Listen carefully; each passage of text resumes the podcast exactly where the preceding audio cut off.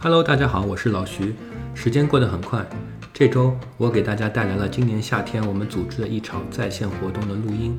当时呢，美国的疫情已经进入了第四个月，在美国求学的中国同学们，尤其是博士生们，普遍觉得心情有点苦闷。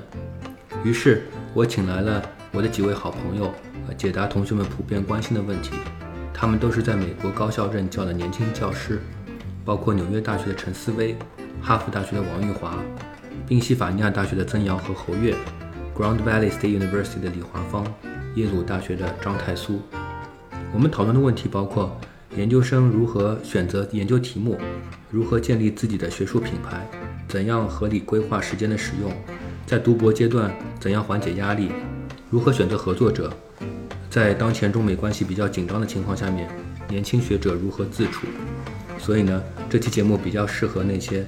正在读博士或者想要读博士的同学们。欢迎您的收听。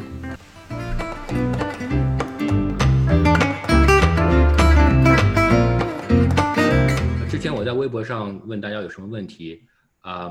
我搜集到了很多问题。我基本基本上有以下几类，呃，一部分呢是关于这个跟当然跟时政相关的，呃，时政会影响到，呃，在座很多是博士，市场，然后会影响到就业，这个大家有一些问题，我应该怎么样去做调整之类的。啊，第二个是跟这个效率提升和我在这个疫情期间大家都在家里吧上网课。啊，在网上做研究，呃，我怎么样能够提升我的效率？我怎么样跟 faculty 打交道？我怎么样能够把博士论文写好？这很多问题是关于这个，我觉得都很也很重要。我们都，呃，这么走过来，也能够感受到很不容易。呃，第三件事情呢是，嗯，呃，是怎么调整自己的心态？这个是跟第二件事情相关的，包括娱乐啊，包括，呃，这个博士阶段的心理建设，这个很关，这个很重要。呃，这大概是这三个题目。呃，我今天请了六位我的好朋友，啊，也是在美国任教的呃年轻的老师，呃，当然我有意的、有意识的去找不同呃领域的朋友，有经济学、金融学的，有我本行政治学的，有社会学的，嗯，有公共管理的，呃，几乎覆盖了这个社社会科学的大大部分领域吧。啊，那第一个阶段我们有三位老师啊，我们已经看到这个曾瑶老师、啊陈思维老师和王玉华老师都是我特别好的朋友。嗯，我想这样，就是先请这三位老师呢自我介绍，大概说一下啊你是做什么的，呃，你包括你过去的一些简单的经历，然后呃说五到八分钟或者十分钟的时间讲一个你。就我刚刚说的这个主题，之前之前的问题你们也都看到了，啊，你们关心的问题，然后呢，我们就呃随便瞎聊，也不要我一个人说说相声，好吧？那哪位先来？这思维，要不你先来，女士优先。啊，我是思维，然后陈思维，我是自我介绍啊，就是我是现在是在 NYU，我是第四年刚刚结束的 Assistant Professor，然后呢，我是社会学系。啊，我是二零，我的经历就是零五年是我本科啊入学，零五年到零九年我是在北大读经济学啊，加上数学双学位，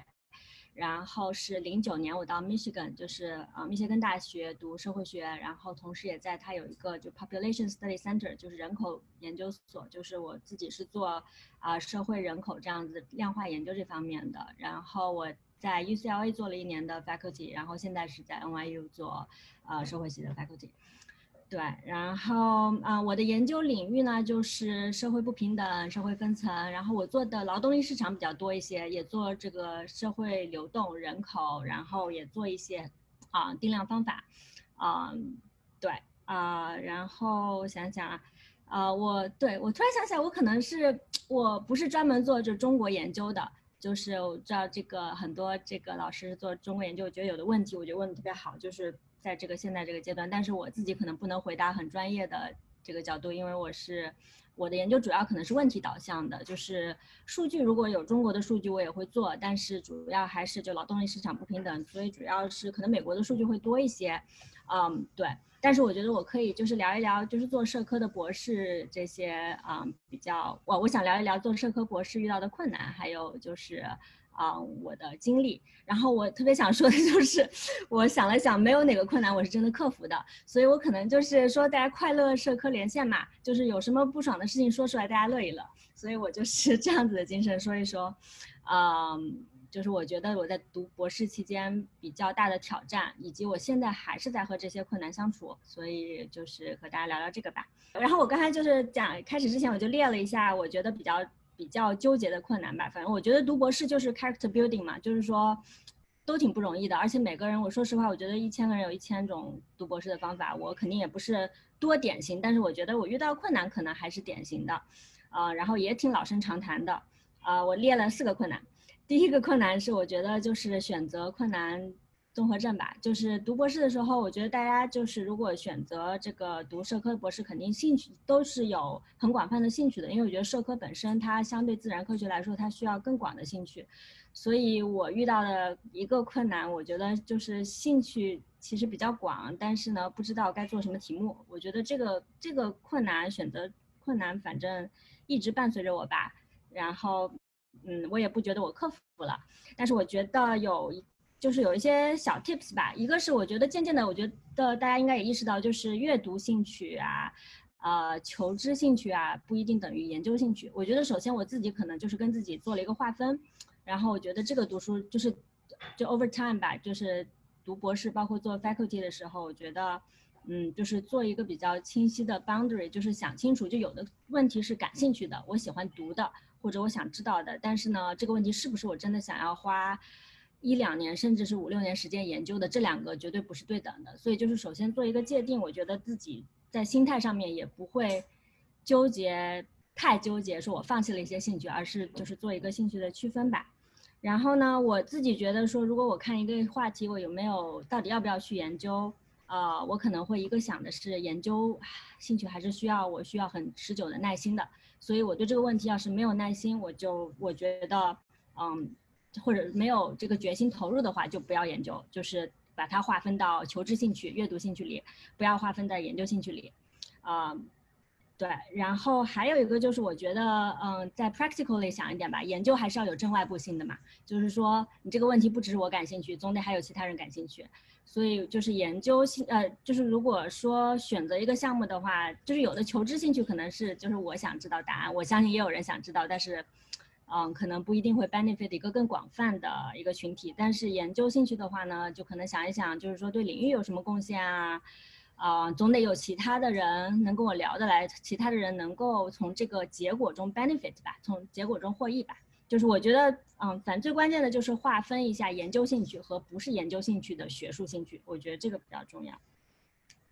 嗯，然后呢，还有我想想啊，我还第二个困难就是，我觉得对我来说难的不是开始一个研究，而是结束一个研究，就是不知道什么时候 Q 一个 project。就是我说结束不一定是特别美好的结束，有时候项目就是扔掉了，就是放。我特别同意。对，我觉得这个问题我读博一开始没有人告诉过我，就是。就是没有人，我没有预期到这个困难。最大困难是不知道该做什么题目，我怎么开始一个题目。但我觉得最大的困难是怎么结束一个烂项目，或者一个好项目。但是好项目也得把它 Q 掉的时候，其实，呃，这个困难其实比较大。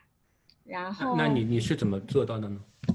我觉得这个这个也是一个我 partly 克服啊，就是没有克 完全克服的一个困难。就是，但我觉得我有一个 senior 的一个 colleague，他跟我讲的挺挺重要。他说，首先就是说，如果说你没有扔，从来没有扔过研究，或者你没有定期的啊扔一些研究的话，那你可能根本就没有好好做学术。就做学术的 partly 就是你要扔掉一些项目。就是如果你隔段时间你都还没有扔过项目，所有项目都成功的不得了，爱的不得了，那可能你没有，你也没有去选选最有挑战性的东西。你可能也没有，就是把自己的热情放在可能就是最困难的地方。就是你首先是 positively 想吧，就是说如果有就是如果你要丢掉一些研究啊，放弃一些研究，这件事情本身是一个好的 signal，而不是不好的 signal。对，然后我也特别想听其他老师怎么想，但我自己的觉得就是说，呃，给自己定一些入吧，比如说我丢什么样的研究，然后这个入当然很宽泛了，因为很 case by case，但是我自己给自己定的入是。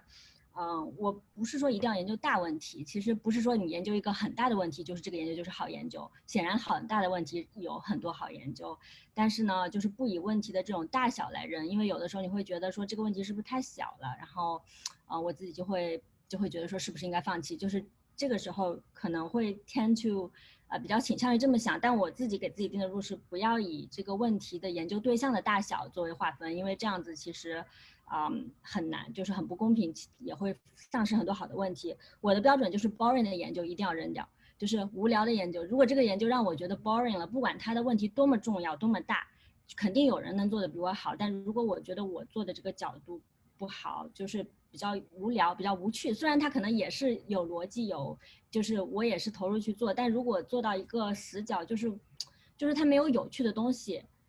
一点有趣的东西都没有。但是也不能说它毫无价值，它有科学价值。但是呢，作为一个研究来说，如果我觉得它 boring 了，我会把这类研究，呃，考虑先放弃。就是这是我给自己定的。我觉得可能就是我也很好奇其他老师是怎么想的，但是我是给自己定一个这个大概的一个。如果我可以的话，我这里插一下，我想正好问玉华和曾瑶，你们怎么看这个问题？我觉得就是对于 project 呢，当然可能每个学科会有不一样哈。不过，嗯，在经济和金融呢，其实很多时候就是，嗯，就 project 并不是一个人在里边，对吧？你有很多的 co-author。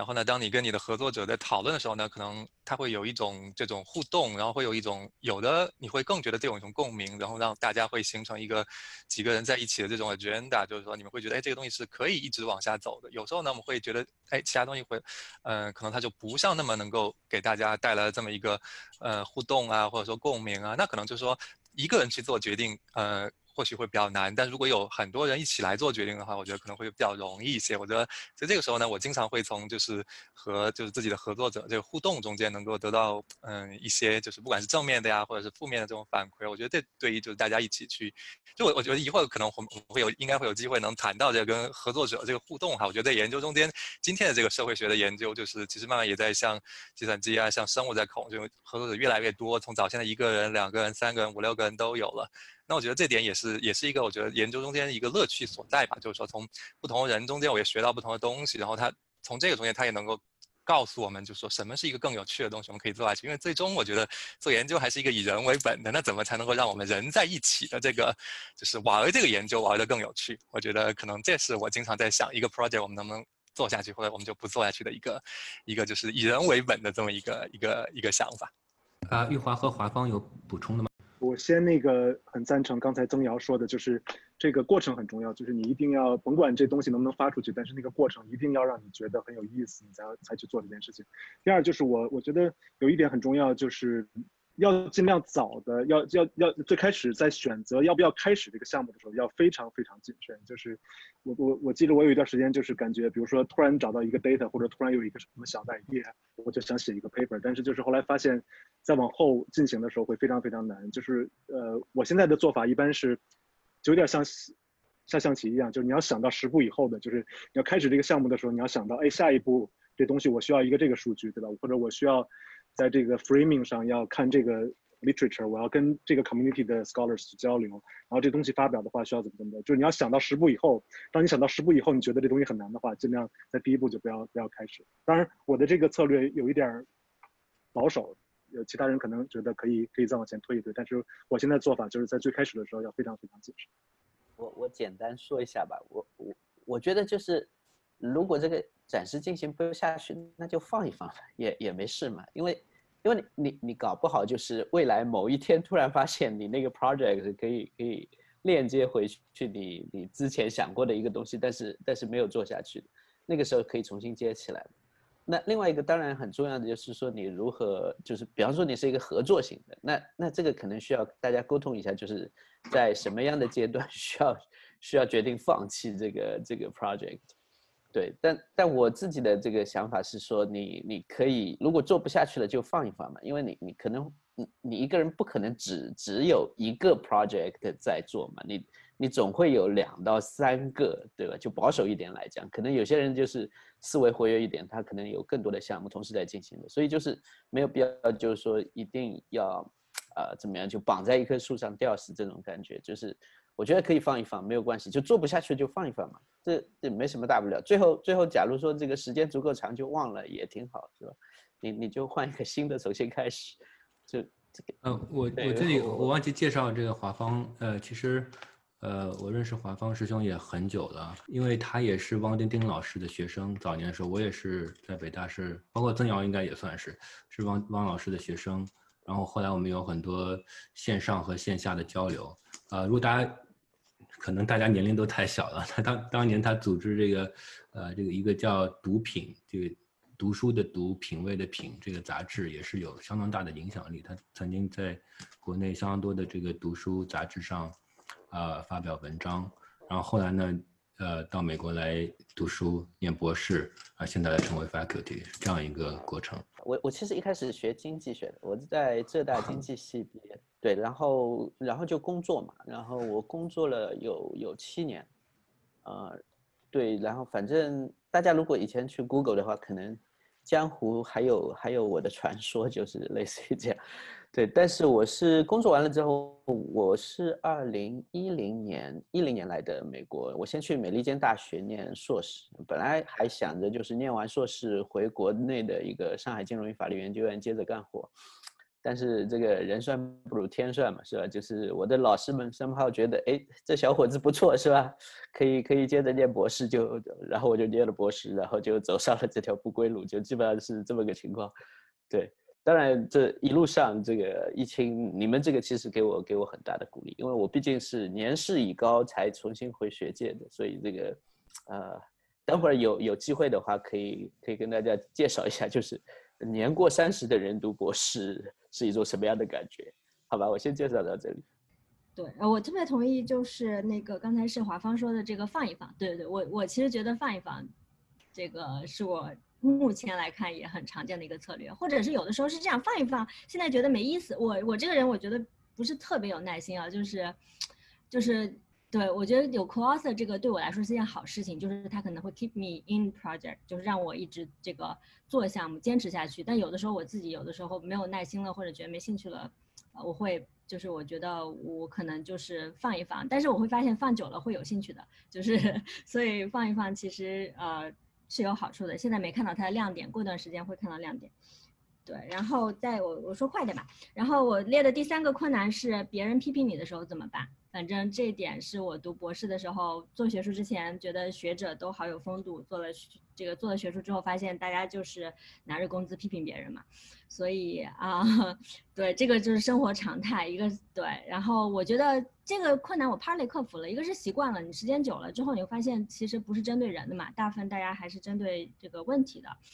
嗯，对，然后就是一般的 cliche 我就不说了，就是我觉得反正就是摆正好心态。但我觉得有一个我对我 work 的方法是多批评批评别人，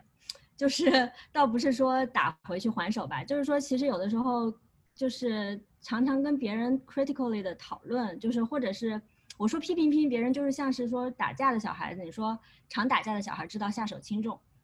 你常批判别人的时候，有的时候你也能看出别人对你的批判哪些是。啊，对吧？就是为了 make a point，为了这个批评而批评的，有些是真的很很深的观点。就是我觉得你常去想，因为批评别人很难的。我觉得批评自己的人还是应该感谢的。我说的是批评自己的工作，就是我觉得，对，这说明别人花了心思。但是呢，呃，就是有的特别特别深刻的观点，我觉得真的是特别有用的。然后其实很不容易想出来的。然后尤其是自己开始批评别人之后，就是我说的不是针对人的，就是。开始去不停的想别人研究工作中有什么缺陷的时候，我觉得想多了，然后包括写审稿报告这些，就是想多了之后，就是你会发现想，就是能够更好的甄别出一个特别深的批评和一个可能也是对的，但是可能，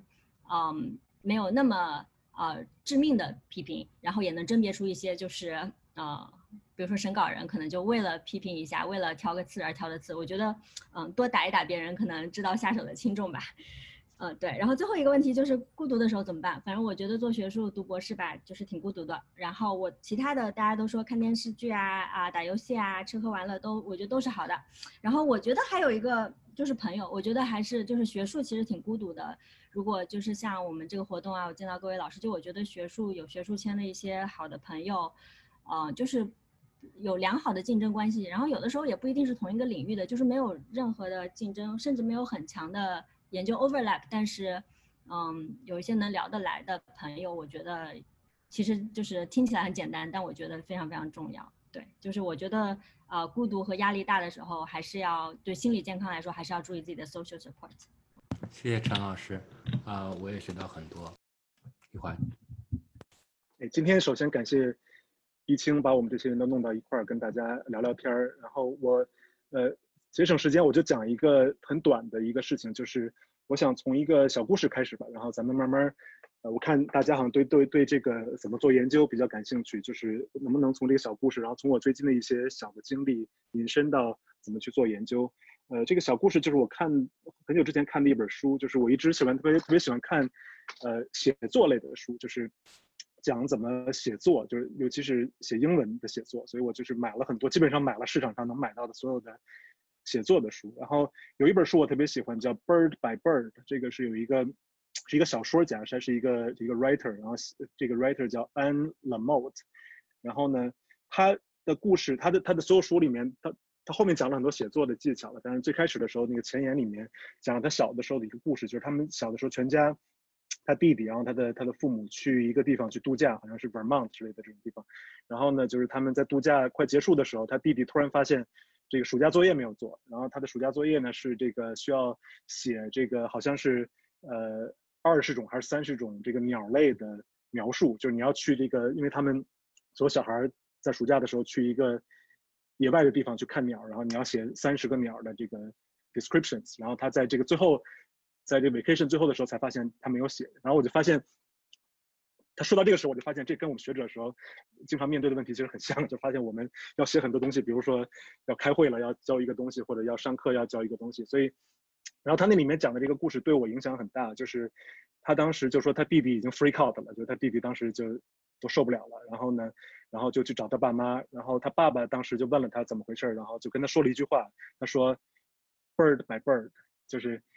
你不要想你要写三十个 bird，你要你要 bird by bird，就是你先从一个 bird 开始写，对吧？然后你 bird by bird，所以就是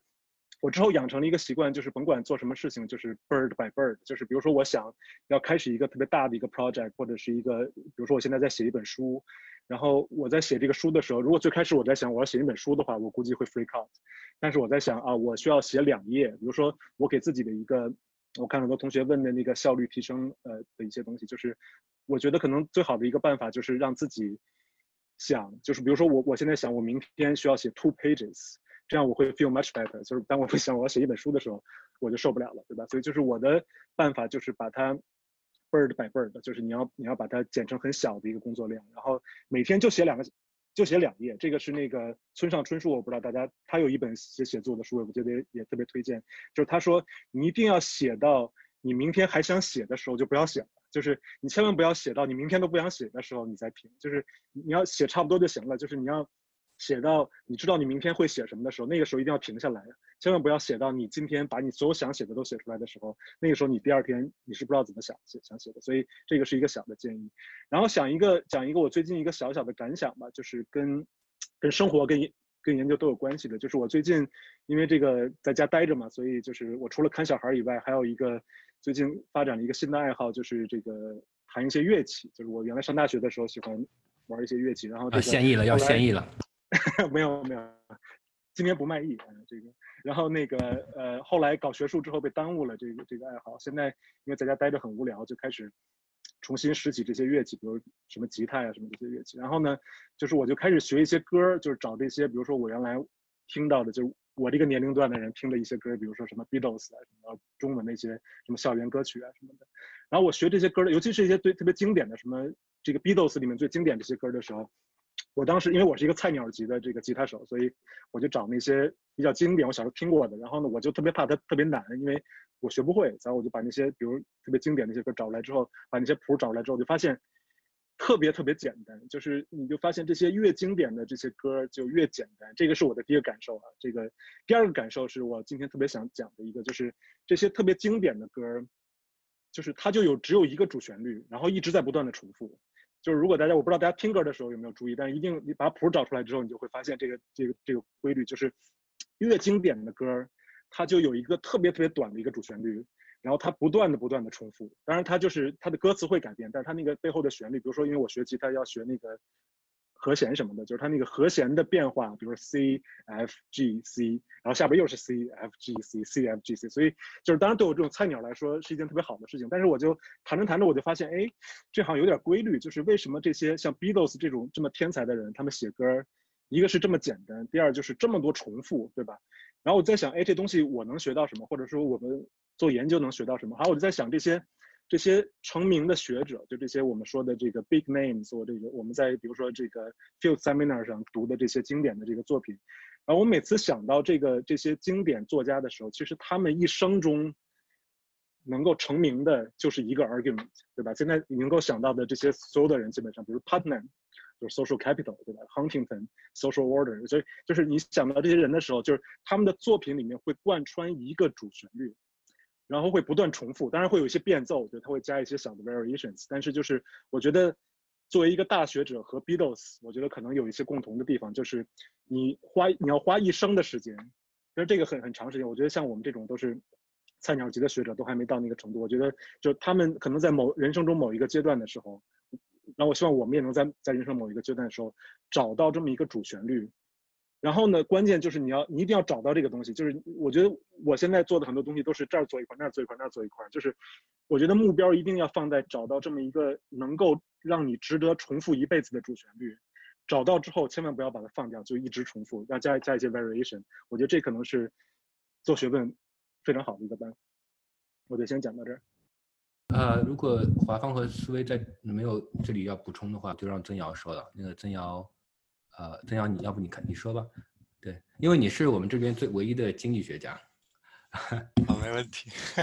不能算经济学家了，现在已经 还算吧，金融经济学，但还不能算家。对，我想，我想就是玉华刚刚说的，我特别同意哈，就是 bird by bird，就是说，其实我刚刚本来也想补充一下，就是，嗯，就是天下就是大事必作一细嘛，就一步一步，它会让你就是在做一个每一步上都会有一个一步的反馈，一步的成就感。就现在，我觉得在，尤其在一个困难的时期吧，就成就感是特别重要的。你不停要给自己正反馈，一个 bird 就给你一个正反馈，一个 bird 就给你一个正反馈。我觉得这一点是是特别重要，我特别特别的同意。就像经常我们也说，我们自己是是嗯搬砖的哈，那砖就是要一块一块搬，对吧？呃，然后说我自己吧，就是说我也想就是接着这个思维和嗯玉华刚刚说的，那嗯我也很快的就说一说我自己的嗯兴趣和我自己做研究和这个兴趣中间一些体会吧，就叫快乐社科嘛。呃，就以前经常有人在问我哈，就是说如果我嗯不做嗯不写 paper，如果不做老师的话会做什么？那我一般会说我会去当演员，就是嗯侯爷看我演戏了，就是说其实我呃就是有句话叫人生在世全靠演技嘛，就是说呃我我想解释一下哈，这个演到底是一个什么意思？其实我我一个最大的一个爱好确实也就是演话剧。那我嗯第一次演话剧是十五岁。然后我最近一次呃演话剧，去年我已经三十五岁了，就二十年。呃，我第一次演的角色呢叫做江滨柳，是嗯，如果大家知道这个嗯《暗恋桃花源》的话，嗯，就知道他是一个就是嗯，其实算是一个悲剧的人物了。那我十五岁的时候呢，我去演这么一个六十岁的老老爷子，就是说，那我其实是不懂的，那我就是把台词背下来，我就演。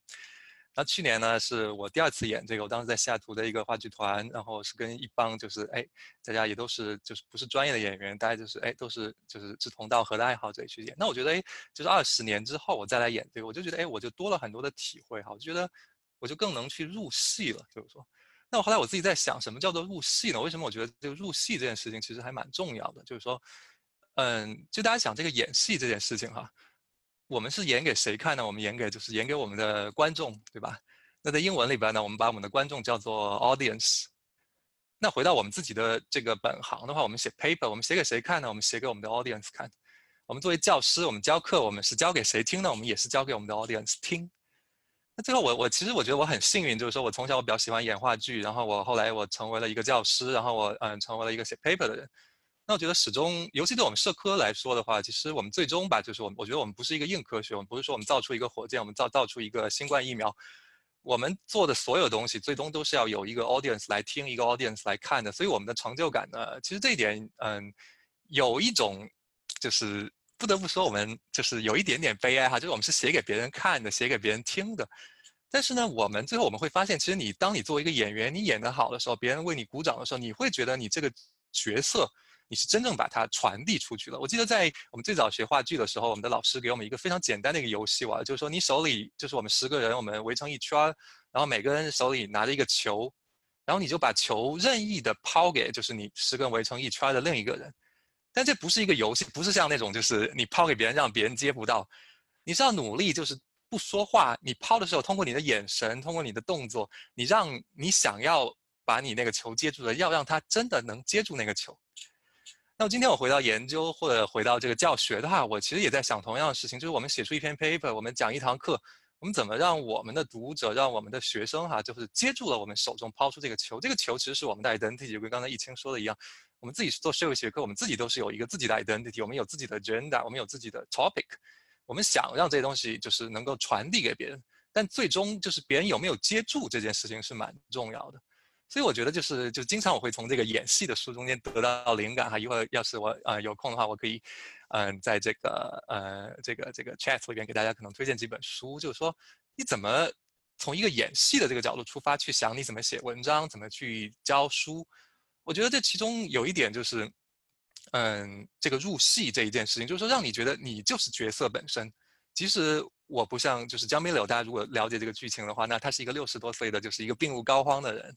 那显然我还不是了。那我怎么能够让我自己在那一刻，我觉得我就是江滨柳？在我写那个 paper 的时候，我觉得我就是。这个文章的这个文章的一个一个就是塑造者，我就爱这个文章。然后我在讲课的时候，我就觉得这是我想告诉大家的。我觉得这一点就是，嗯，有一个去大家在写文章，包括我自己哈，我觉得这点其实更多的是我也在努力做到这一点，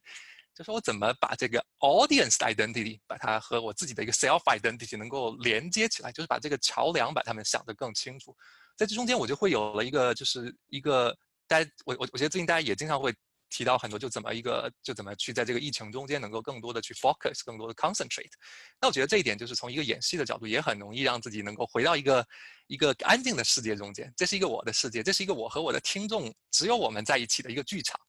在这里边，我会有一个更多的一个存在感，一个就是我觉得很多心理学也会说一个词叫做正念嘛。那我觉得我会觉得就是演戏是一个很好的一个去培养正念的一个方式。那我会把演戏的这种感受呢带到写文章和教学中间去。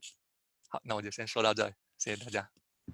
就很快的赞一下那个曾瑶说的这个，就是我我刚才跟曾瑶发现我们认识同一波人，后来发现可能是跟这个演话剧有关系。就是我也是对话剧很感兴趣。我在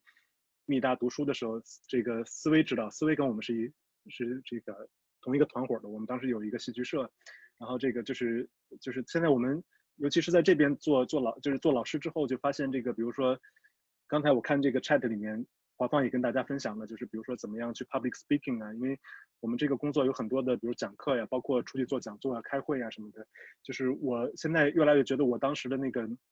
表演的这个，当然很短的、非常不职业的这个表演的这个阶段的训练，对这个教课、讲座什么都非常有帮助，因为就是就是。就是你要把所有东西都当成一个 performance，那？就是它这个是一个你你是在一个 stage 上，你是在一个舞台上，你是在 perform in front of an audience。所以就是当当你这么想的时候，你会改变你对讲课、做讲座的一些想法。你不会觉得我是在我是在讲我的研究，实际上你是在 perform。呃，他说要不你你你说几句你准备的题目，然后我们就随便聊，好吗？大家在群里聊的时候，我看大家好像就是说开场白都想讲一讲自己的经历什么的。我当时想半天，我觉得这可能在所有在就是咱们今天聚会的这七个人里头，我的个人经历是最无聊的。啊，因为我十八岁之前一直就是在北大的院子里蹲着长大的，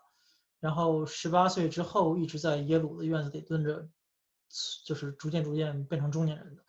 啊，一辈子基本上就没有太出过两个校园。当然，当然就是短暂的去外面实个习，什么去去法院蹲一阵儿，这些都干过，但。就是我，我可能过度的是一个学术界的产物，啊，所以我的个人经历，包括包括哪哪怕是我在读博期间的感想，以及以及求职的经历，对大家我我不知道有有没有什么帮助，因为我估计在座的现在是已经将近六百个人，我我猜想这六百个人里头，除了几个我自己的学生之外，我想可能不会有任何人是想在美国法学院求职的。啊，而美国法学院是非常独特的一个一个一个体系，所以等于说我整个这一套学术经历走下来，啊，对于大家具体的比较靠谱的建议，其实给不出多少，因为法学院的要求、法学院的学术风格，呃，就在我自己的体会中和其他系都差的非常非常非常多。呃，其他系真的是在教一个本事，它是一个很具体的行业，有行业规则的，很就是一个有有行业规则的。呃，相对来说有共同语言和方法的技术共同体，法学院是一个就是属于那种 anything goes 的江湖吧，然后因此就等于是在法学院真正拼的，就就往往不是说你学术的严谨性，严谨性基本上做到做到其他领域的可能八十五分就差不多了，剩下的你到底是在法学院是是是是陈师傅，主要看的是说某种程度上你的所谓的 ideas。就完全比拼的是一是是等于是思维本身的，我们自认为的闪光点到底能能不能看得到？而这是一个非常非常玄乎的东西。嗯，时间就就我在这个领域也混这么长时间了，我也完全总结出来的可靠的规则其实也没有几条，更何况大家其实大多数人不会走这条道。嗯，所以我还我还想想，就就我能讲什么对大家比较有用？当然可以就直接回答一些问题。我看。当时徐玉清收的这些问题上有好多关于，比如说说美美国政治对于搞学术的人是什么影响之类的，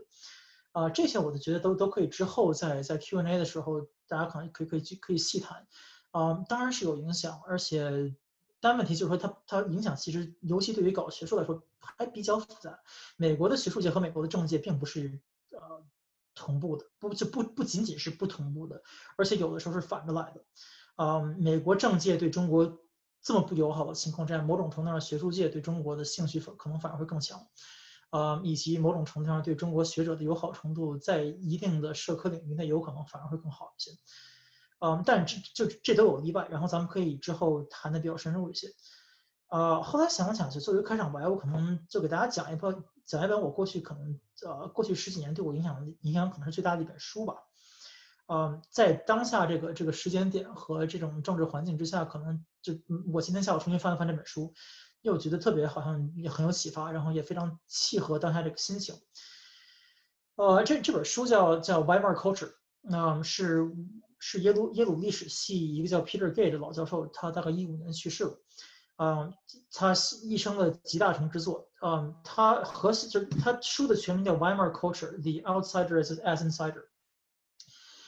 然后书的核心思就是它它它核心主题是讲就是魏玛共和国，就等于是德国在两战之之间那一段，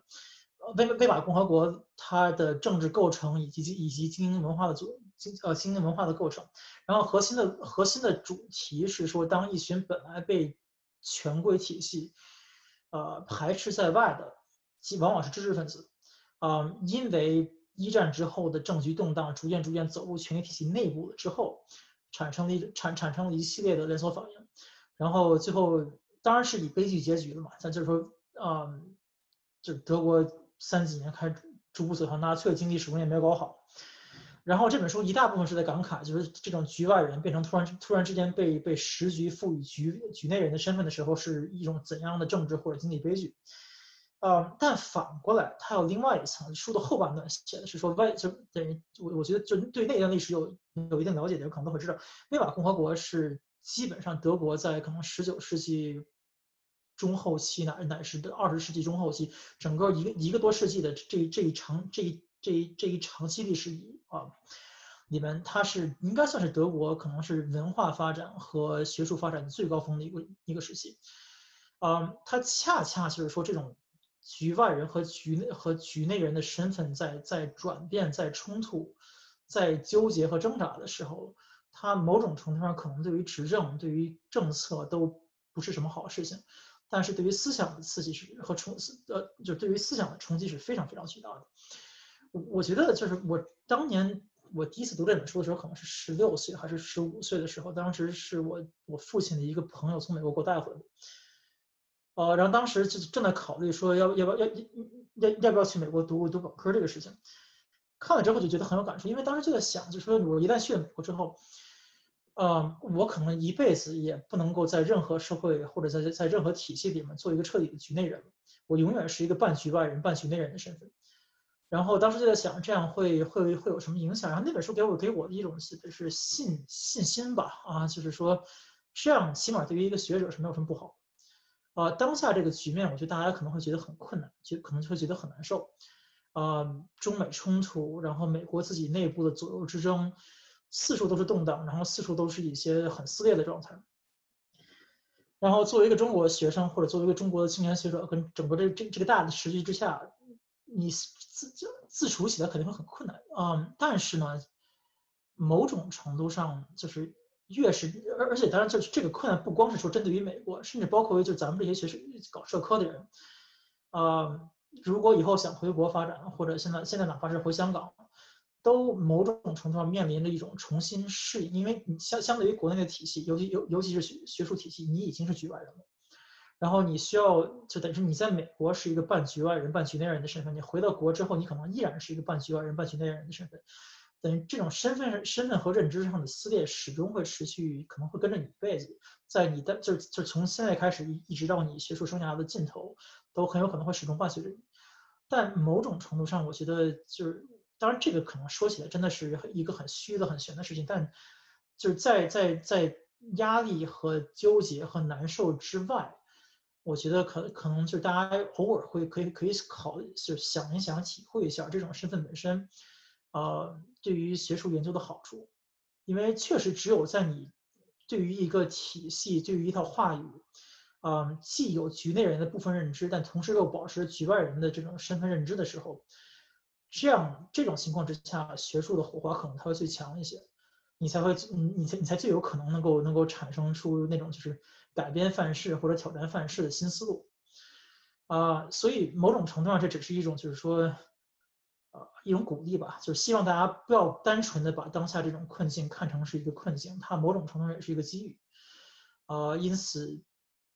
就是在面临之后的这些一一系列的学呃，在你在你在你对自己的学术生涯的规划的时候，在你考虑课题的时候，可以就是有的时候可以就是反而是因为你具有了这种身份，你反而可以放开了做。呃，你可以不用太担心两边的。过就是过度遵守两边的既有规则，你可以在在两个领域之间，在两个国家之间，两套文化体系之间，在在这个夹缝里头游，在这个夹缝夹夹缝里头找到属于自己的这个活动空间。而越是这样找，时间长了之后，你会发现，就是这样的这样的题目，这样的思维方式，啊，长期的学术生命力很有可能是最强的。我觉得我这辈子写的这些东西，但有好有坏，但是我所有的好思路。都是在我非常清晰的处于夹缝中间的时候想出来。我在不同领域的夹缝里头，不管是历史还是法学还是经济，还是政治学，嗯，在这些不同领域领域的理论范式之间夹着的时候，或者在在中美之间，在就是在中英或者中美比较之间夹着的时候，越是这样的时候看看看问题反而会看得越清醒，然后看的你能够看得到以前人的范式里头会有什么样的问题。所以某种程度上就是，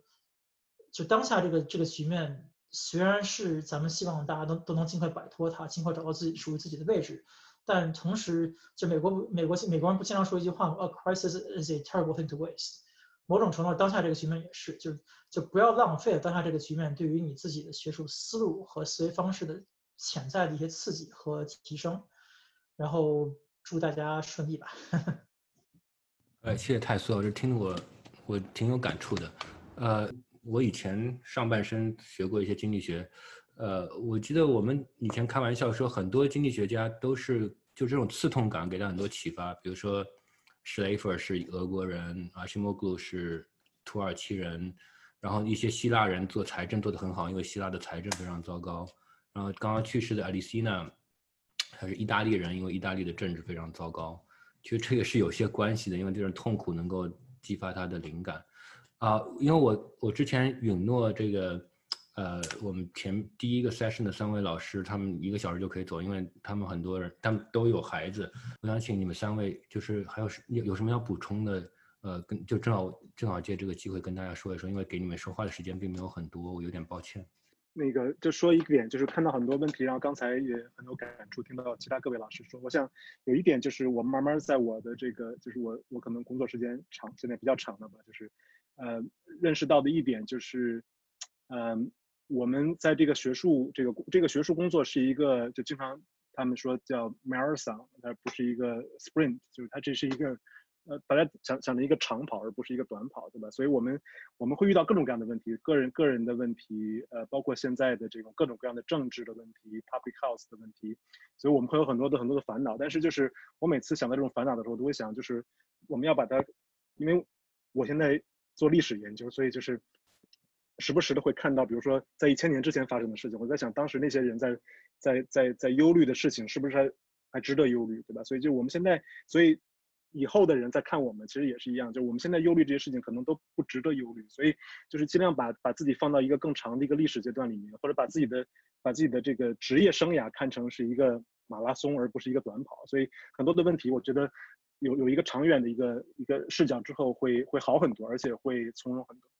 我就我我想就迅速补充一下，然后刚才玉华说到说这个长对长远来说这些忧虑都没有那么重要。我觉得还有一个就是我博士导师常说的一个话，就是不仅这些忧虑不重要，我们也不是很重要。就是我博士导师常说就 You're not important，就是在你 worry 的时候其实是 self conscious，你非常 conscious。太残酷了吧？对，就是负能量，其实有的时候是很这个。很快乐的，就是，对，就是真的是你忧虑的时候是 self conscious，你觉得我做哪个，哎呀，我要做这个做错了选择怎么办？其实自己没有那么重要，你对你自己，你今天自己对未来自己，当然你要做对正确选择，但是很多时候其实也没有不是哪个选择就把你人生就完全 steer away，就很少有那么极端的事情，所以，嗯，对，就是可以长远的想，其实虽然这有点丧啊，但是我觉得就是挺好的，就是。自己也没有那么重要，就先做自己觉得对的事情，然后不要特别 worry 自己带来了自己给自己的啊人生或者给别人带来了多大灾难，不会的，就是嗯对，反正读博士还是一个是一个长远的事情，做学术也是，然后不可能一个 moment 就多么多么重要，我觉得不要给自己太大的压力。走，谢谢徐老师组织，谢谢谢谢苏瑶，真的很感谢。对，那我走之前我也很快的，就是补充一句哈，就是说也特别同意，就是刚刚玉华跟思维说的，就是对这个历史学哈，对一个长远的眼光的观念，其实，就是我跟易清之前在北大共同的老师就姚洋老师，他其实说过一句特别让我印象深刻的话，就是，嗯，经济学，因为我们也是经济学出身了，就经济学永远都是一个短期的历史学。那其实反过来看的话，就是我们做任何东西，我们都可以从一个历史学的眼光去看它。我们怎么能够看到更长往前看，或者是往后看？那其实我们都是在一个历史的一个动态，一个一个就像一个一个河流里边。我们今天是它的一滴水，或者是一个支流，我们这么流进流出。那我觉得在这种观念，它会让我们对我们每做的一件事，我们能够采取一个更加就是坦然的态度去去看待它，能够把每件事的意义，就像刚刚思维也讲到一样，我们总觉得它对我们有很大的意义，但其实在一个历史的长河中间，我们。可能做些事情，它并不是说我们所追求的那种意义，但是最终我们就像一块一块的砖，一块就最后这个长城也好，或者是一个故宫也好，它就是一块一块砖这么搭起来的一个历史，是由一个就是一一句话一句话，一个 bird 一个 bird 这么来，呃，就是我们最终呢，我们就是为这一。嗯，这个一个长的历史，我们贡献我们自己的这个一个力量。那我从那个比较 practical 的角度来讲的话，我觉得我们今天的可能的很多忧虑呢，其实是来自于一个信息的过剩了。当我们拿起手机，我们去刷朋友圈的时候，我们去看我们的很多各种各样的新闻的时候，或许我们可以想，我们要不把手机关上，我们去看一本历史书。好，谢谢大家。曾曾瑶，你走之前，我我再拽住你一下，因为有个同学就 specifically 问你，呃，看了你的 CV，觉得非常 impressive。我也非常 impressive，我也觉得非常 impressive。然后呃，然后觉得你的学术以外的生活也很快乐，很开心。他问你这个在 PH 阶段是怎么规划时间的？其实是蛮难的。不过我觉得就是如果简短说的话，我觉得就是也不用给自己太多的规划，就是还是让自己就像我刚刚讲的一样，你把就是每做一件事情的时候都进入进去，让你有一个现在的感觉。我觉得那样可能会让我们始终就是在每做一件事情，你都从。做那一件事情中间得到一个乐趣，你会觉得时间哎，其实还，嗯，就我我觉得就跟刚刚提到的，其实规划时间，其实我觉得更多的不是一个规划时间，而是一个规划注意力的过程。其实最终你会觉得你没有时间，其实不是你没有时间，而是你的注意力并没有集中在你当时那个时间上。所以我觉得最终我我想强调的概念都是，我觉得也是心理学大家我刚刚也提到一个正念的一个感觉，或者是说你怎么能够保证你在做一件事情的时候，你真正在做那一件事情。你觉得你真的进入了那个角色，你真的看到了你的听众，我觉得那是可能在嗯，就是我们想规划的问题的时候，我们可以反过来去想，你怎么进入你正在做的那件事情。我觉得这可能是一个更重要的。就是我我其实觉得就是说很，就确实啊，就你放到历史长河中看，咱们当下这些人都很微不足道。咱们现在做也做的研究，二十年、三十年之后，我还还能有多少人记起来，也很难讲。我我不我不知道大家就是看前人做的研究会有什么样的感觉。我看的时候，往往会有有有会有一种非常强的悲凉感，因为你会发现，尤其是就可能不可能纯社就纯量化社科可能还稍微好一些吧，但就是说相对比较理论的领域，比如说法理。或者或者政或者政治领域，呃，政治理论，呃，史学理论、社会学理论之类的，这你你会发现，这这些学科的理论发展，它不是一条线，它不是一条直线往上涨的，它是个周期性的东西。嗯，一套理一一一套理论问题争论了三十年，很有可能突然间大家哪一天失去兴趣了之后就不争论了，然后过了就是再过三十年之后，莫名其妙某个契机，然后前就是六十年前的某个东西被挖出来。然后你重新开始争论，重新开始做，而且问题是你你再再重新开始争论的时候，前人做的很多东西你已经忘掉了，所以大家一直觉得好像就说我们是在给人类的学术共同体添砖加瓦，很有可能到最后你添的这个砖添的这个瓦，在几十年之后，大家都看不到，甚至就是该看的都已经看不到了。那说这个不是说说就说这些的目的意义，当然不是说跟大家说学术研究没有价值，而是说。就对于我来讲，就因为恰是能意识到学前人的学术研究有多么容易被人遗忘，我才会觉得，就做学术研究最核心、最核心的是，它是我自己个人的事情，对吧？就是我学术研究也也我我做学术研究的价值不在于让我的 audience 看了之后多爽，或者让让他们看了之后觉得有有多好或者多不好。我做学术的就就做学术研究，在于在我看来，实际上是求道。求道，你是给谁求的？不是给外人求的，是你是给自己求的。所以无论如何，就是说，如果学术学术研究做的让自己不开心了，让自己觉得没有兴趣了，让自己觉得就是自己不知道为什么到底是为什么在做这个事情，那真的就没有必要再做这个事情了。因为这个工作也很苦，生活也很无聊。然后说句实话，就是就业市场始终是并不是特别好的。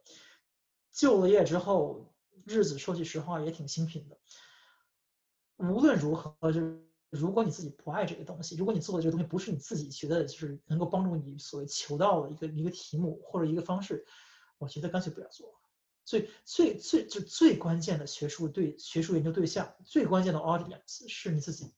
只有你自己满意了，其他的东西谈起来才谈起来才有才有才有价值。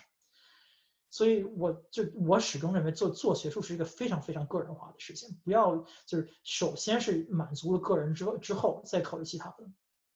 是我其实很想接着这个泰苏的话茬继续说，但是呃侯月已经来了很久了，侯月是我的特别好的朋友，呃办公室友，我们 share office 非常长的时间啊。侯月你是不是侯侯月请我们请侯月老师这个先自我介绍一下，然后给大家一个 monologue，就跟之前一样讲。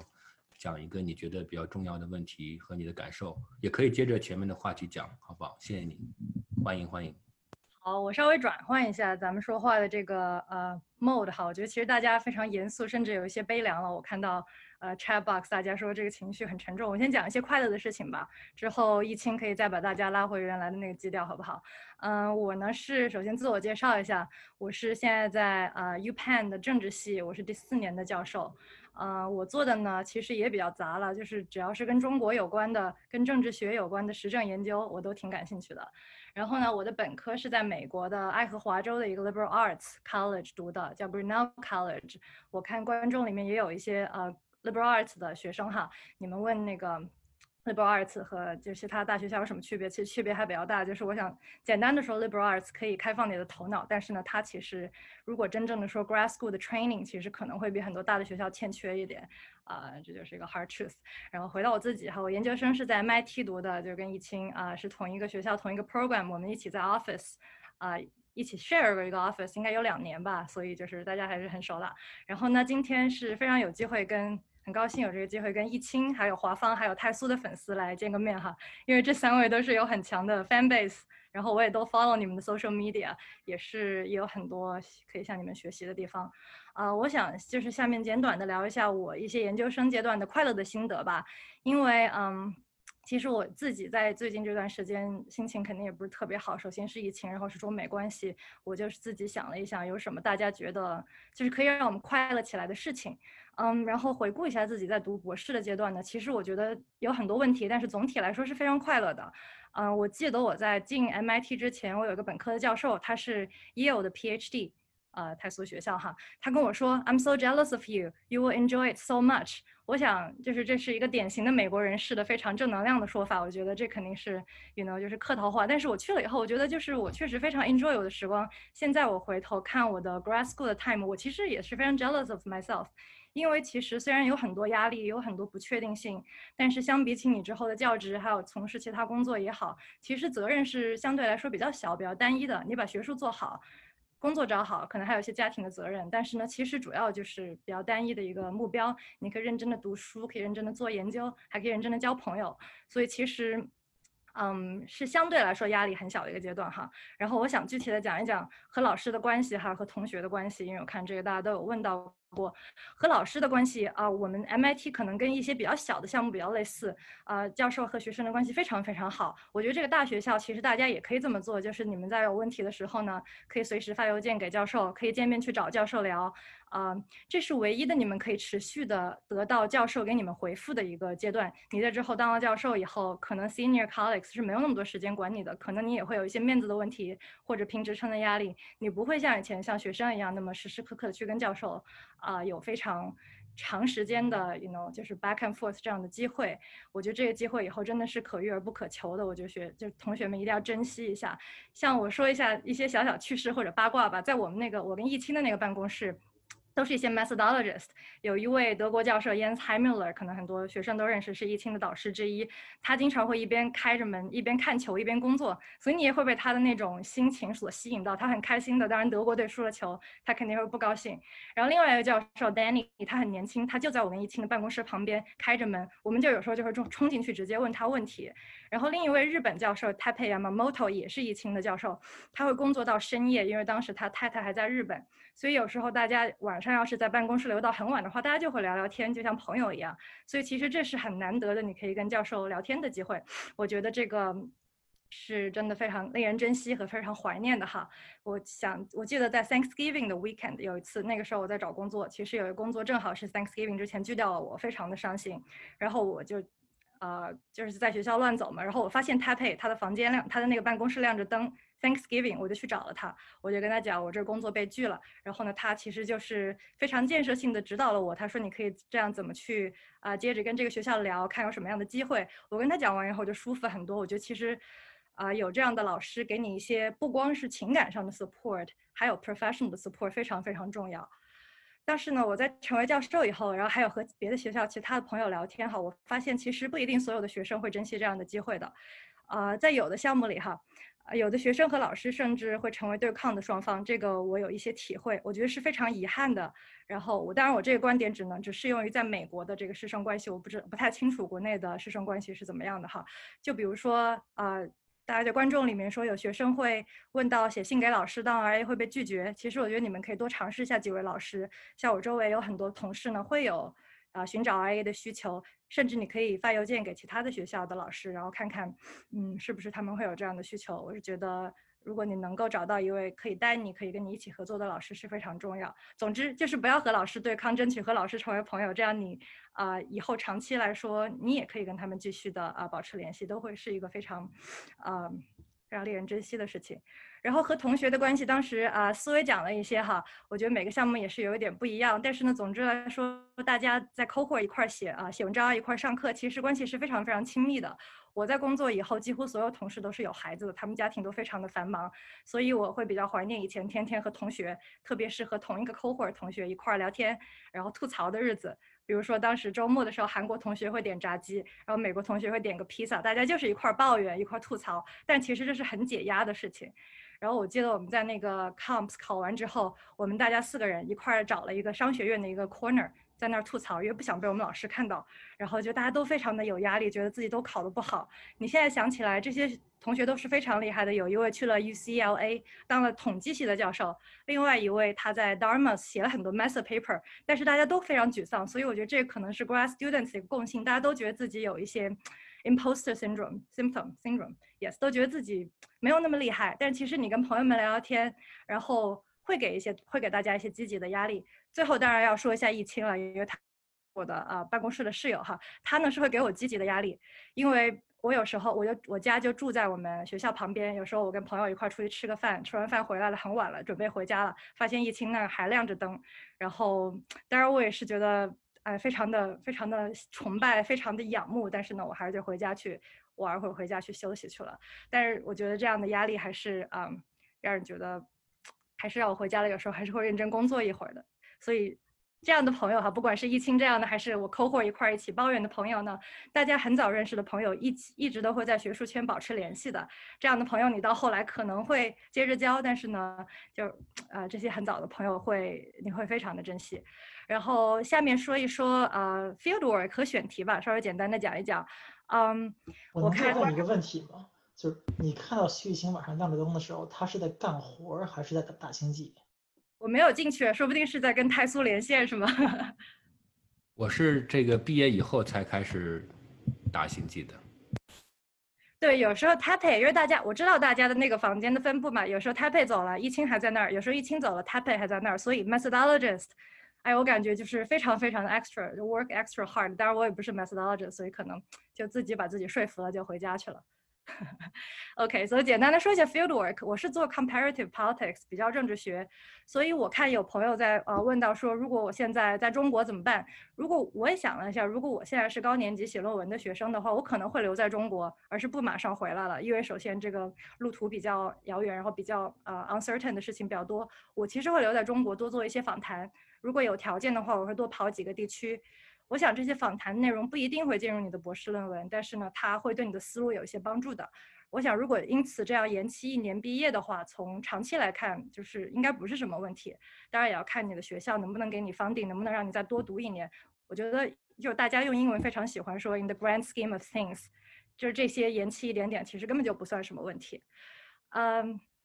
关于选题和在疫情期间如何继续做研究，呃，像泰苏是比较做历史性的研究，然后华方是做其实跟呃 public administration 相关的问题。我也想听一听你们的想法。从我自己来说，我比较喜欢从观察到的有趣的现象，或者是社会上的重大的问题，或者是身边的问题来做研究。比如说我的博士论文，其实啊起源是一封朋友给我的邮件，他讲到他的朋友的。啊，爸爸在呃，在自己开企业做到了一些问题，那就让我就接下去探索为什么，然后就开始了我的博士论文。啊，另外一篇关于市长信箱的研究呢，是我自己冬天回家的时候。我发现了啊，我的我家乡出现了一些问题，我自己就给市长写了信，然后回复了我。我就想，哎，这挺有趣的，我看看全国有什么样的 pattern。这是那篇文章。另外一篇，我去年的一篇关于啊，关于就是一篇小的啊 experimental 的文章呢，其实是我是在微博的评论上看到很多国内的网友对一项严苛的政策非常的支持。当时我有一些不理解，我就想用一些 experimental 的方式去了解大家为什么有某一种心态。然后在 COVID 期间，我想大家看新闻的时间可能不自觉的变长了。其实也可以多想一想，有什么点可以转化为研究题目。这些点不一定要和 COVID 本身有关，但是相关其实我觉得也没有问题。比如说华方他研究的啊 co-production 这个概念，其实我觉得也是呃放在这个疫情期间非常合适。我自己也在想，呃怎么样去了解企业在社会救助中的作用。其实我还跟华方啊在私下里聊过这个问题。我觉得你们在啊。看其他的资料啊，就看新闻的时候，不一定觉得这是一个浪费时间的过程，有可能它会给你一些启发。这样启发，然后比如说还有易清和 Jennifer Pan 最近刚出来的一篇关于歧视的文章，虽然它不是关于 COVID，但是我想是跟 COVID 还有中美关系相关的。这些题目都是好题目，不要觉得他们是非常时效性过强的题目就不去做。最后还是应该，你觉得什么事情真的能够打动你？你觉得你？啊，关心你觉得是有意义的，我觉得就是都应该去做的。然后 COVID 现在发表其实也挺简单，就是相对来说有一个 edge 吧。如果大家觉得这这是一篇好文章，我就不妨去试一试。嗯，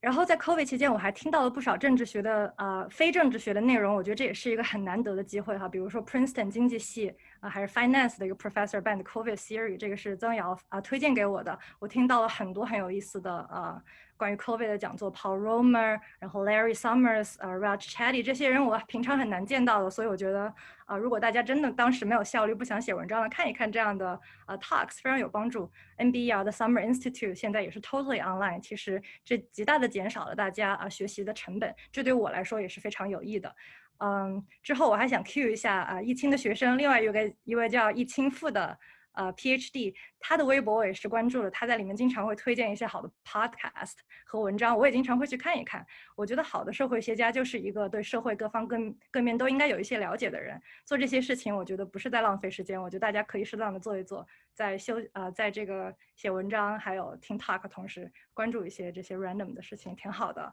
呃，最后给大家一些鼓励吧。我觉得从 comparative politics 的角度来说呢，中美关系的恶化。嗯，并不一定对啊，对这个 subfield 有什么太大的问题。嗯，可能有部分的学者他们会开始用意识形态来判断研究的好坏，在美国也有可能在其他国家也有。我自我自己呢，目前还没有碰到。然后我有信心这不会成为学术界的常态，因为我相信大部分的学者他们受到很好的 training，他们也有一些自己的标准。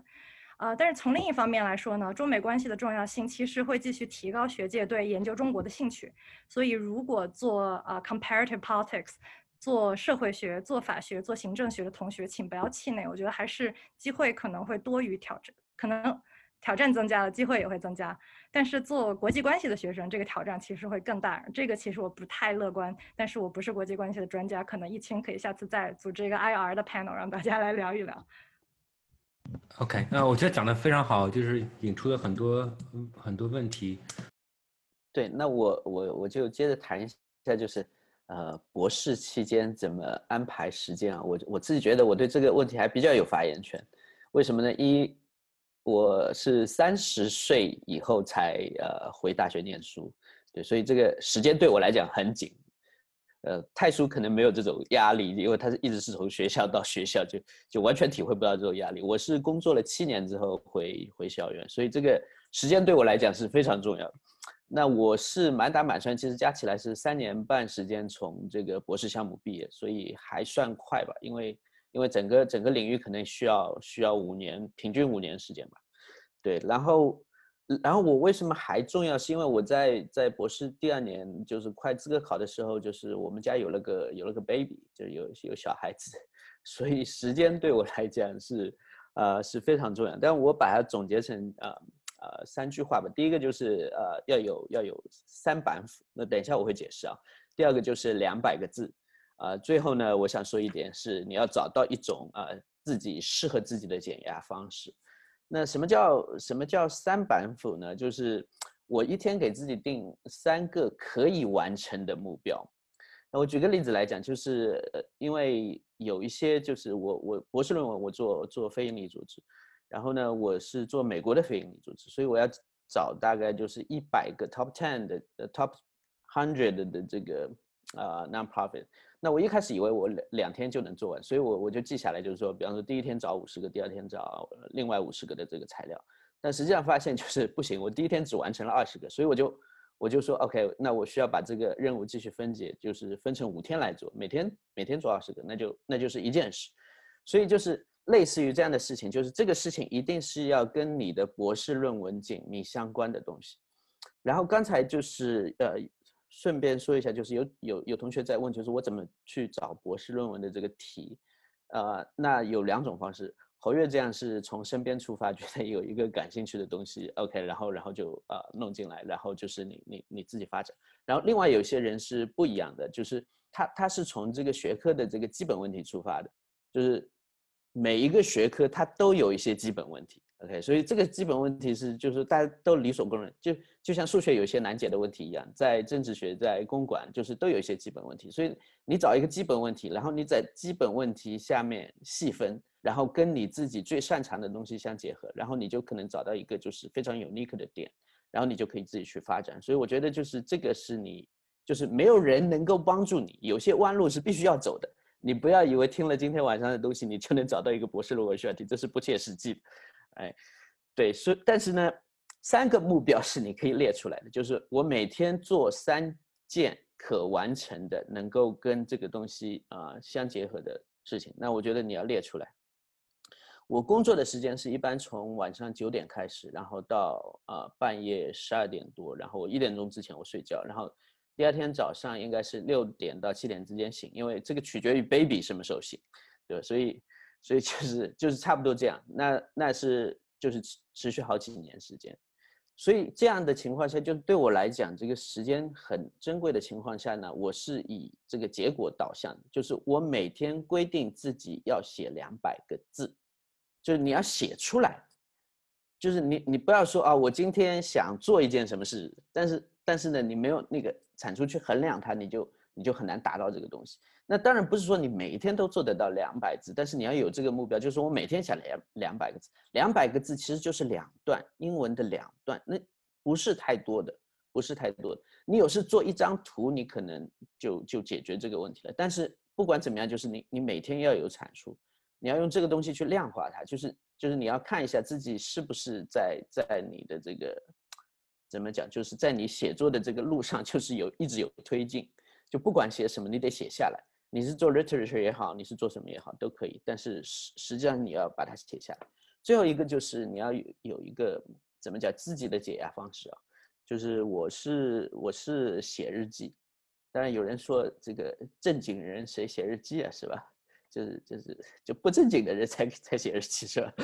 对，所以所以但是你我的意思是一样，就是比方说太叔可能有。刚才有点讲的特别好，就是也跟就是你选题有关，就是就是你的人生经历，你往往处于夹缝中的时候，你压力很大，你可能需要找一些东西。玉华是比方说有音乐了啊，这个疫情有时候会打游戏。那我还有一个爱好，我就是我就是看美剧啊，然后我我看很多很多美剧，对，就是但是我特别喜欢的是那个就是就是跟呃地方政治相关的这种美剧，呃，然后有有一个美剧是是那个 The Wire，就是。就是大家都说他是美剧之王嘛，对吧？所以你，所以我我我经常看，我我会反复刷好几遍。而且我看美剧有个有个特点，就是我喜欢就是把事情做完之后集中精神一段时间，就比方说一次性看完。所以就是没完结的剧，我通常也不太追。就是所以所以这个，因为我觉得可能就是你心头有个记挂的东西反而不太好，所以我是一次性搞定。那在 Wire 里面有一个有一个就是贩毒集团的这个。二把手，的后来成为投啊，贩毒集团投资。然后他为了这个，就是发展自己的事业，去读了一个 MBA，对吧？然后，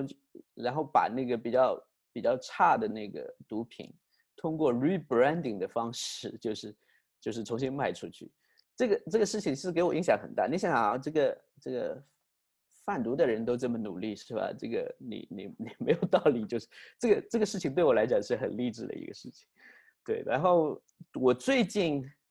最近在看的是那个 Yellowstone 啊，就是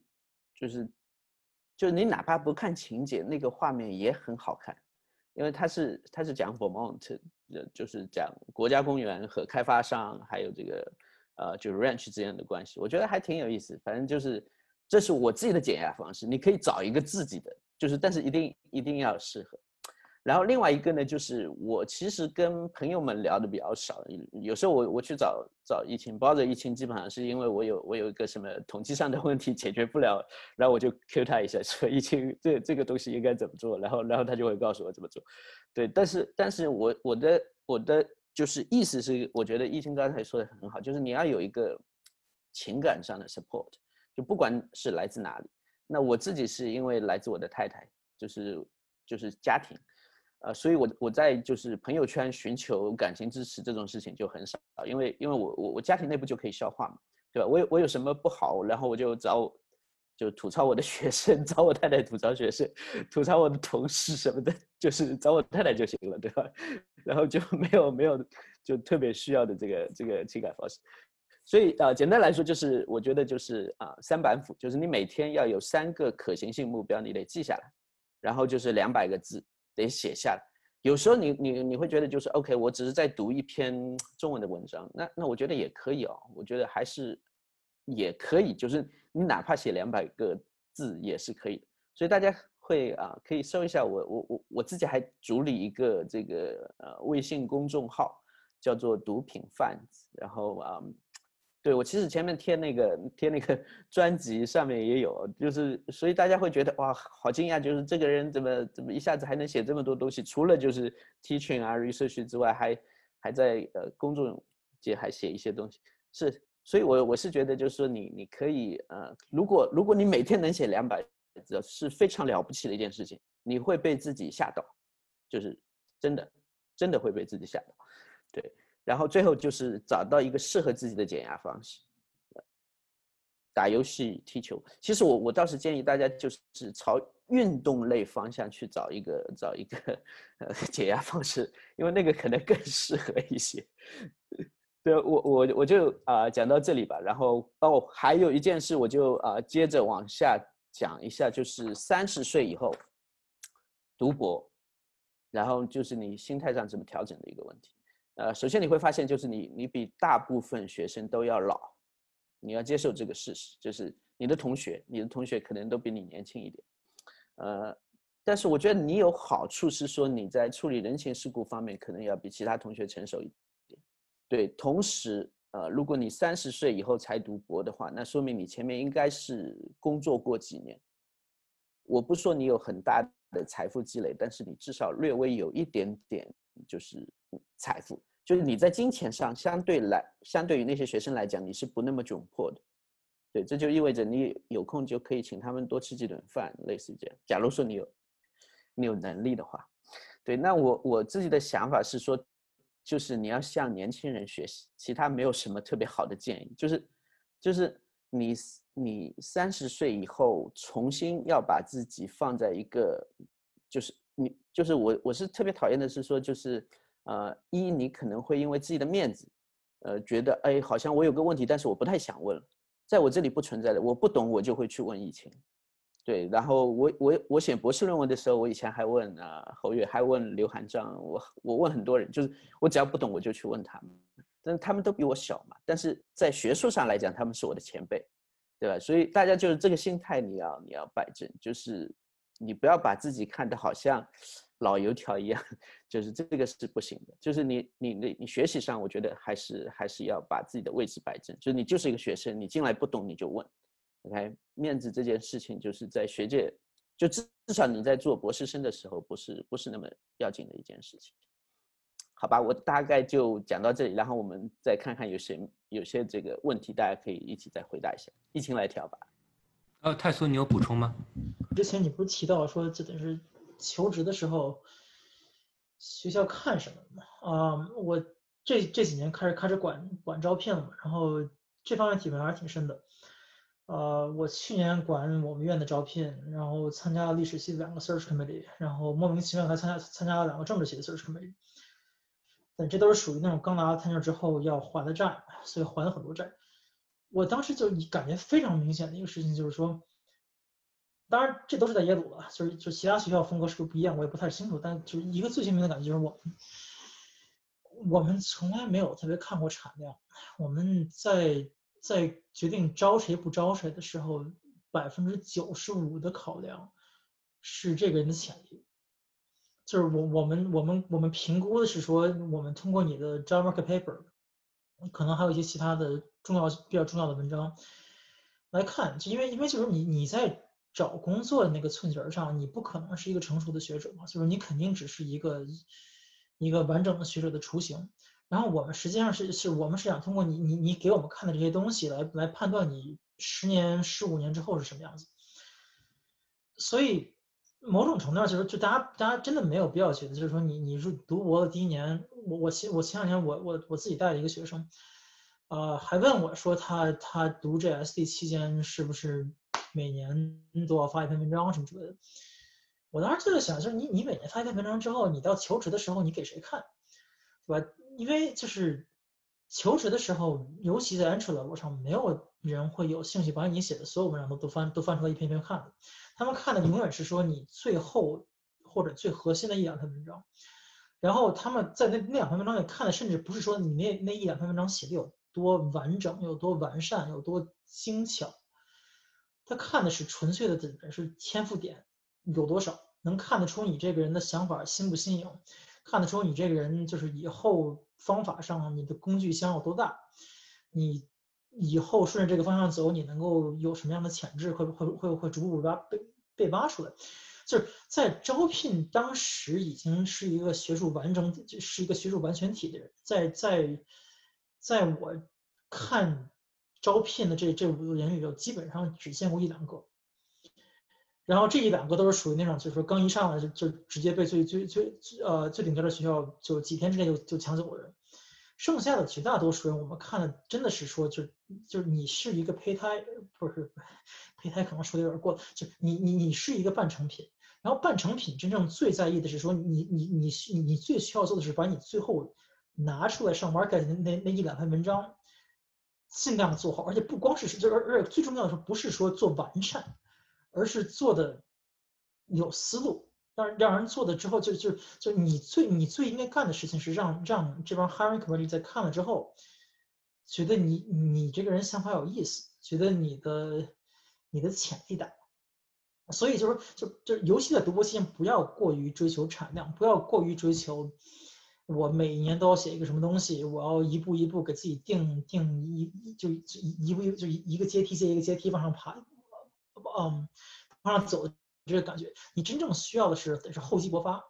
然后呢，就是到最后紧要关头的时候，把你积攒的这些东西，再以一种非常集中的方式给给给给给表达。给表达出来。我这些年看过，比如说耶鲁经，因为我夫人是经济系的嘛，耶呃耶鲁和杜克经济系、法学院历史系，一般来说，在在在市场上混得最好的人，不是那些稳定的从从研究生二年级开始就稳定的每年产一篇文章的人，而是属于那种憋了四四五年，他可能之前之之之前什么都不写，憋了四五年，在这求工呃求职之前的一两年，集中写了一两篇。就质量特别好的文章的人，这样的人远远比那种就是一步一个一就一步一个脚印的人，其实要更好，呃，混混的会更好一些。所以，就是学术界拼的真的是 mar，就学就大家刚刚刚刚其他人也说了，学术学学术界真的是个 marathon，而我们在在招聘的时候也是把你们都当成一种 marathon 在看，看的不是你当下的产。谢谢泰苏，呃，侯月，我再 Q 你一下。呃，一个是你对刚刚刚两位的讨论有什么补充？另外一个是我发现大家对呃两个问题比较关心，一个是博士论文选题，你刚刚其实已经提到了一点点，另外一个是怎么样选 co-author，呃，怎么样 push co-author for progress，呃，你要是你要是有兴趣回答，你可以回答，或者你补充也可以。好，这个我感觉大家都有一些心得，我先开个头哈。一清你的 co-author 其实比较多，也可以讲一讲。嗯，我觉得我找 co-author 其实还是通过 topic 出发的，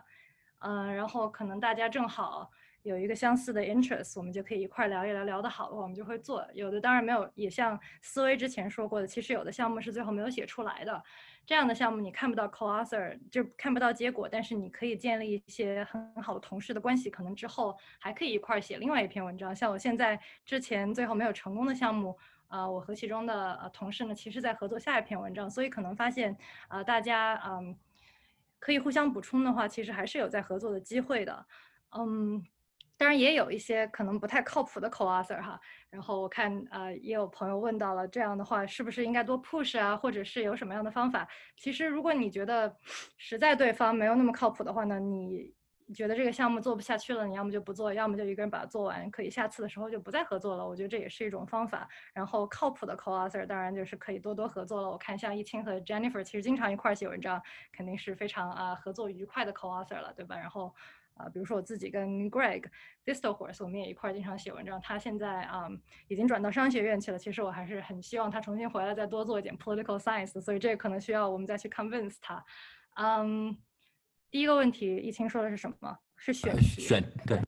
对我，看那个呃，李老师刚才已经批评了，我觉得我可能选题太就是太随意了，没有太从理论出发，主要是看自己的兴趣。我觉得这确实就是我选题的，呃，这是我选题的一个任性吧。呃，我现在还是这么选题的。然后我的那些 senior colleagues 其实经常会批评我，他说你有的东西理论是不够的。嗯，对，所以我觉得我以后可能还是要慢慢的再更多回归理论一点，但是我觉得这就跟大家性格有关系。我喜欢到处去，呃，看一看有什么有意思的点，然后中间觉得可以做 research 我就做了，觉得不行的呢就就当是浪费时间了。然后，呃，理论上的突破，我觉得之前像玉华说过的，说啊，你自己的 identity 是什么？我们现在呃，大家都是八零后嘛，就是现在说自己的 identity 是什么，是一个非常好的一个激励的东西。但是我觉得大家不一定这么早就会把自己定性。我觉得大家人生这么长，可以慢慢的寻找吧。这样，啊，就像回到疫情之前说的，其实，啊，当教授杂事比较多，但其实，啊，其实。啊，就是给自己的空间也会比较多，是有时间来想一想可以干什么的。相对来说，博士生其实啊，大家会觉得压力更大一点。这个我觉得我得啊，就是 correct myself。我是觉得时间上来说，博士生可能。啊，可以想在 research 上实践更多，但是啊，做 faculty 就是乱七八糟的事情比较多了。所以博士生呢，但是博士生因为你们的那个 window 比较短嘛，所以可能得赶快写题目，写出来题目不一定是之后会满意的。我自己的书，我觉得作为第一本书是可以，但是现在让我再写一本同样的书，我是不愿意写了。我想能不能够写一篇，就是写一个对 comparative politics 的理论贡献更大的书，让我觉得。二十年后看还不过时的书，我想可能这一本书需要我慢慢的积攒一些功力。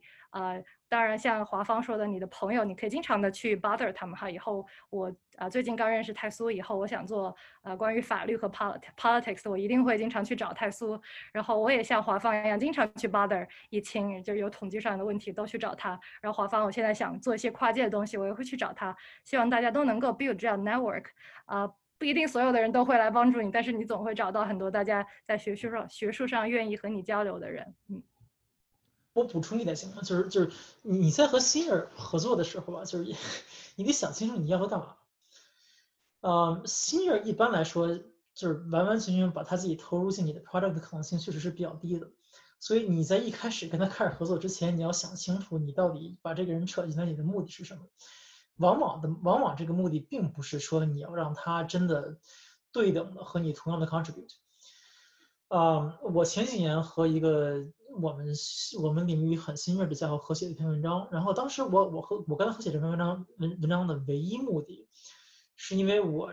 在写这篇文章之前我就知道这篇文章会争议性特别特别大，所以呢，就是我在。和其他领域内的人全都打起来之前，我需要一个内在的天然的盟友。说白了就是我找我需要找一个找一个肉盾，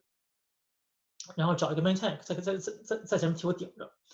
然后因此我又找了我们领域内跟我观点相对相对比较比较接近的一个 senior。然后说句实话，大家心知肚明，我那篇文章百分之九十五都是我写的，他写了百分之五。但是呢，到最后。果然在领域内撕起来之后呢，他替我顶了起码起码一半以上的这个这个这个子弹，嗯，我觉得我就很划算。说句实话，就是就只只只要知道自己要干什么，这个就是你你从芯片这块要的东西不一定完全是学术性的，只要你想清楚是什么，干就行。对，我就接着说一下那个合作者啊，就是前面有个人问，就是你。你跟 Senior 合作的时候，你准备到什么程度？就是他不再把你看成一个 I，然后就是会把你的名字变成口二是，就是否则你就只能在感谢栏里面是吧？感谢某某同学的这个工作，就是就是这个这个过程到底是怎么发生的？我觉得就是你可能需要需要第一点是要调整这个心态，就是你从心态上要让自己变成一个合作者，而不是一个就是我只是个助理，所以。这就要求你从合作者的角度来想这个 project，就是你要把事情做到前头去，甚至做到远远超乎就是导师对你的这个期待。那这种情况下，就是你真的对这个项目有贡献的时候，比较有可能变成合作者。那我自己的第一篇文章实际上是呃我导师的一个东西。呃，但是呢，我我我把它就是改善了，而且就是在我寻求合作之前，我已经把所有的 program 啊，就是嗯，我能做的就是当成自己当成一个合作者心态下能做的所有工作我都做完了，我才跟他们讲这个事情。但他们一看就是，哎，这个工作已经很完善了，就是无非是要过一下 IRB，收一下数据，然后来看的话，那对他们来讲就比较有吸引力，因为因为他也会评估，就是这是不是在他的那个学术 identity 里面可以发展的一个东西。然后就是他需要投入多大的工作量，因为你要知道，就所有的老师他都是很忙的，就他有他有自己的事情，所以你一个学生要寻求成为 senior 的这个合作者的话，我觉得第一点心态上要调整过来，第二点要把工作做到前头去，使得他尽可能少的这个负担能够参与到这个工作，而且你做的东西的确是跟他相关的，所以我我我觉得这个这一点我就补充一下吧。侯月，你有你有什么想说的吗？我想说的是，嗯，有一个问题吧，就大家说在 work from home 时候怎么增加效率？其实，嗯，最近这半年有一段时间我是非常没有效率的，是在呃从武汉的疫情，然后到美国的疫情，大看到每天非常非常的心情非常的，就是。It's very depressing。然后可能有一个月我都没有再怎么工作。我想跟大家说，这其实是没有问题的，就大家都有这样的过程。然后呢，我平常是喜欢跑步的一个人。然后我现在住的这个呃西雅图的这个街区吧，就是外面人很多，之前大家也不戴口罩，所以我也没办法出去跑步，没有办法像李老师说锻炼身体，所以 有很长一段时间非常的压抑。然后可能通过各种各样的方式，这种感觉会慢慢的过去。然后就请大家就不需要对自己就是 you know to be too hard on yourself. It's okay to be unproductive for a while. 这在长时间的来说不是一个什么事儿。然后呢，可能之后又会有新的一些刺激，比如说现在天气更好了，可以出去跑步了。现在每个礼拜五的礼拜几啊，可以看到姐那个乘风破浪的姐姐了，我也可以追一追这种 guilty pleasure，我的心情也慢慢的变好了。所以大家其实不要对自己太 harsh。太太素。啊，就顺着这个说哈，我觉得就是就是。大家，大家既然很很多人都都在问说怎么缓解压力，我觉得就是 guilty pleasure 这个东西真的没有必要任何，就是有任何的负罪感。就是所有人在，在在在读博后期，我现我认识的所有或就是成功撑下来的人，都是极大程度的依赖于各种各样的 guilty pleasure。呃，我的 guilty pleasure，徐玉清当时也说我打游戏。呃，我在想我读博可能四年级、五年级。找工作之前那几个月，我到底靠什么撑下来的？呃，四年级暑假是靠打《古剑奇谭》，然后就是我手残，所以我玩不了徐玉清那种什么星际之类的东西，我我实在跟不上，所以我就我只能玩什么 RPG 啊，或者是那种比较就节节奏比较慢的游戏。呃，找工作之前那几个，那是压力最大的时候，那简直真的简直是痛不欲生。我当时找的时候，尤其可能比大家可能还更惨，因为啊，就我找的是法学院的工作，而在我。进入职之前，北美历史上靠做中国法律史进入法学院教职序列的人，好像有史以来只有一个吧。然后，而且还而且还还是安守人，就等于是一个比我大四十岁的人。呃，所以我当时没心里没有任何底，然后压力特别特别大，整个就是就是当当时感觉真的是已经是焦虑到睡不着觉了。后来唯一 就是真正帮我。撑下来的，除了家人的支持，还有什么什么世界的爱啊，是就是就是，呃，除了那些正能量的东西之外，其实最主要的是打游戏。我当时玩玩 Kingdom Rush，我不知道大家听没听说过，是一个是一个塔防游戏，嗯，是一个 iOS 的塔防，非常非常好的一个游戏。我我我记我印象最深的就是说，我玩就一旦开始玩那个之后，因为那个那个真的会会一下把我吸进去了，嗯。压力一下就少很多，然后有一阵儿在等待那个面试预约电话的那那那几天里头，我就加加倍的玩这个游戏，然后以至于就是我我第一个那个